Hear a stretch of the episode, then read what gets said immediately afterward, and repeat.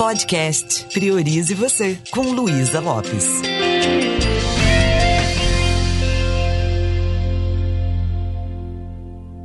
Olá, que bom que você está aqui comigo.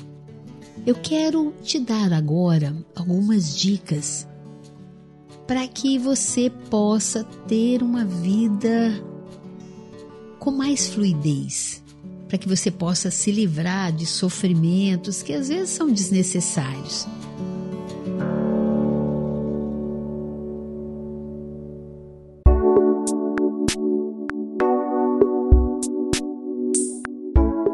Eu falei anteriormente sobre carência afetiva.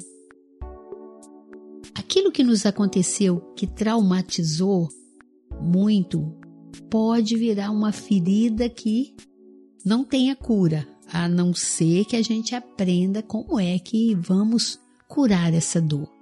Mas tem uma outra coisa também que pode ser responsável pela carência afetiva.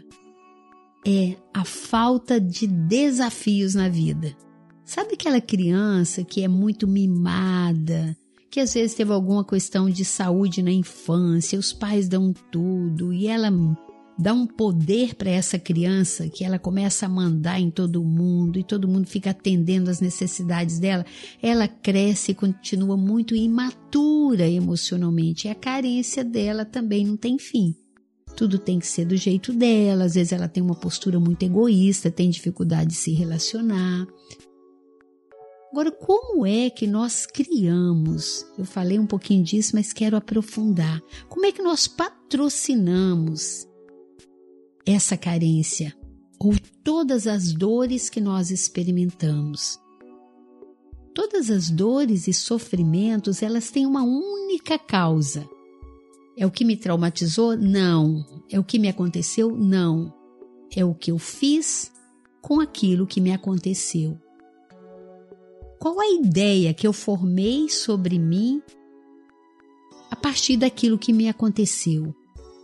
Quando eu falo de ideia, eu estou falando de uma linguagem, de uma linguística, de uma forma de pensar, de uma forma de sentir as coisas.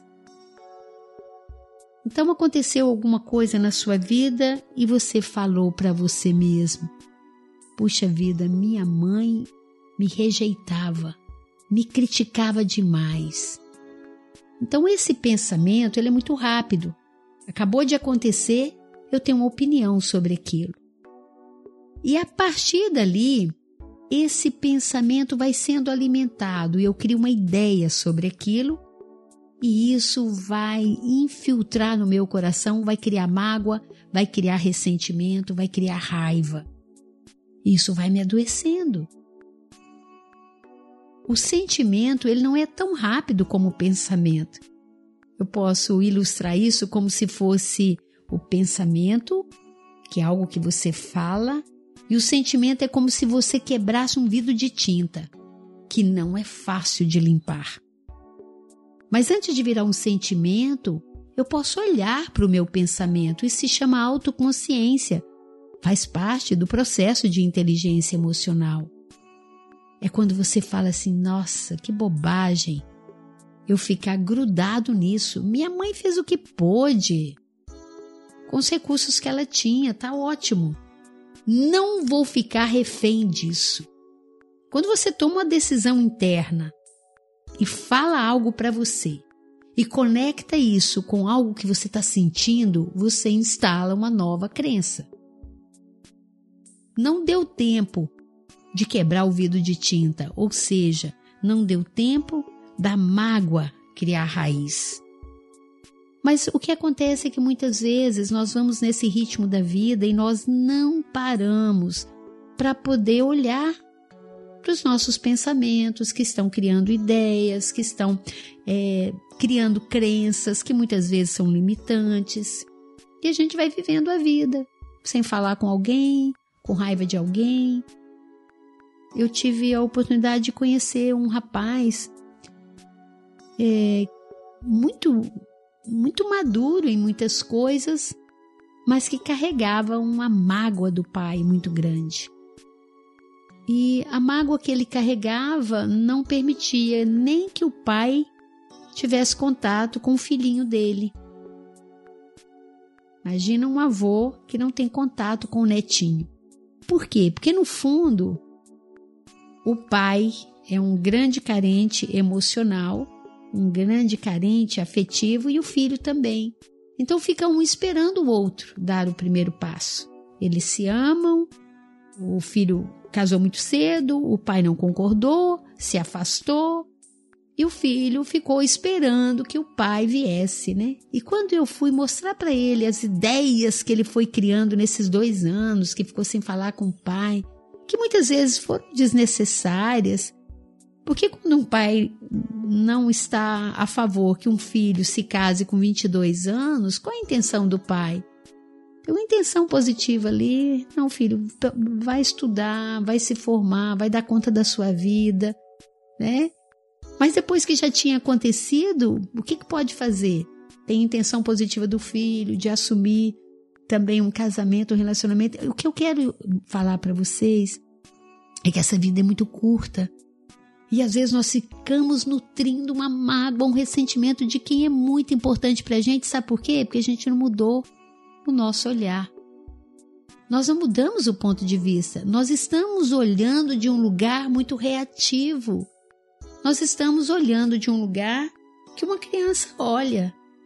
E foi muito lindo depois do atendimento que eu fiz com ele, que eu falei com ele o seguinte: é, vamos imaginar que nessa nesse momento, né, que tem tanta gente sofrendo as consequências dessa pandemia, que amanhã o seu pai não esteja vivo. E seu filho não vai ter nenhuma memória do vovô de pegar no colo, de brincar. Como é que você vai se sentir? E aí ele começou a rever o quanto ele estava refém de uma ideia que ele criou do pai. Ainda falei mais, puxa vida, você tem mais recursos que seu pai. Seu pai provavelmente tem ideias mais arraigadas, crenças mais rígidas. Então quem tem que mudar é você. E aí eu dei um exercício para ele. Imagina, dois anos sem falar com o pai, um filhinho de quase dois anos sem ver o vovô. E eu falei: faz um favor para mim. Você vai escrever uma carta de gratidão para o seu pai. Nesse momento, você vai colocar tudo nessa carta. Pode falar inclusive da sua dor e da falta que você sente dele. Então fica o pai depressivo de um lado, o filho do outro, e todos dois dentro de uma, uma casca protetora, né? Onde não há relacionamento. E todos dois sofrendo, todos dois reféns de uma ideia. E aí ele fez esse, esse exercício, escreveu a carta, tirou uma foto, me mostrou, eu me emocionei ao ver a carta. Eu falei, como é que você se sentiu? Nossa, parece que tirou um peso dentro de mim. E eu falei, qual é o próximo passo? Como é que eu posso te ajudar a olhar para essa situação de um outro lugar? A mudar a ideia que você formou durante esses dois anos. Você teve a oportunidade né, de, de ter brincado com seu pai quando você era criança. Você teve a oportunidade de ter brincado com seu avô. Olha o que, que você está fazendo por causa de uma carência muito grande. Onde eu acho que o outro tem que vir até mim. Essa vida é muito curta, não dá tempo de eu ficar segurando tanta mágoa, ressentimento, que é o mesmo que eu tomar veneno desejando mal para o outro. Então isso ocupa espaço em mim, isso me faz um grande mal. E olhe para o seu momento atual e perceba só o, quais são as ideias que você está nutrindo. Essas ideias que estão carregadas de crenças limitantes, de opiniões que não faz de você uma pessoa melhor, que não ajuda você na relação com o outro. Imagens distorcidas. Às vezes a pessoa faz o bem durante um tempão e um dia que ela pisa na bola, pronto, não perdoa. Não é inteligente isso. Se você quer que a sua vida flua, né, limpe toda essa dor, ressignifique isso. Então preste atenção, isso é uma coisa que eu faço muito. Aconteceu alguma coisa, o que, que você faz? dá uma opinião sobre aquilo. E aí você bota uma outra opinião e vai fazendo aquilo virar um, um, um formato tão grande e isso vai patrocinar os eventos da sua vida.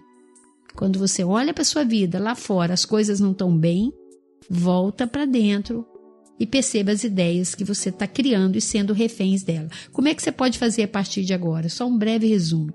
Aconteceu alguma coisa e você falou algo sobre aquilo. A interpretação que você dá é o que vai ficar.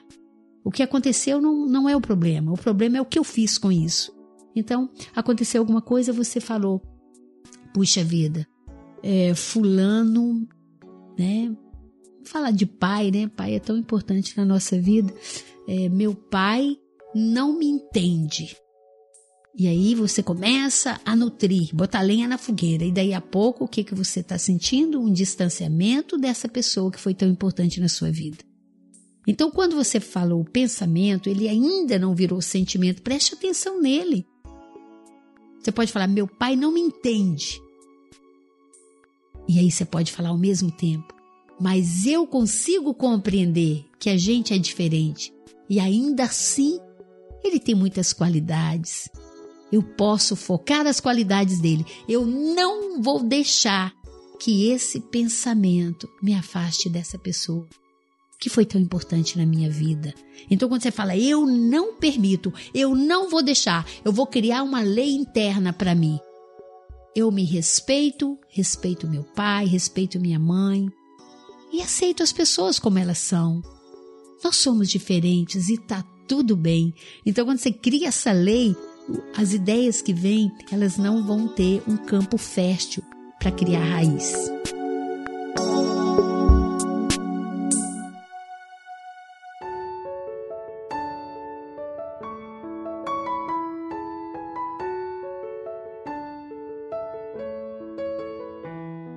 Espero ter contribuído a, a dica é essa: perceba seus pensamentos e crie uma forma de expulsá-los, como se você estivesse rebatendo uma bola. Não, eu não vou ocupar minha mente com isso, porque eu tenho mais coisas para fazer. Eu tenho um sonho, eu tenho um projeto de vida, né? E, e, aí você vai e muda rapidamente e isso não vira um sentimento. Por quê? Porque você olhou de um lugar mais elevado.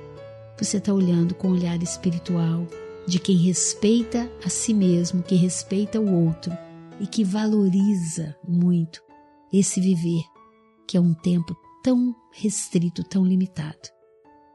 Me deixa saber como isso está te ajudando. Um beijo bem carinhoso e priorize você.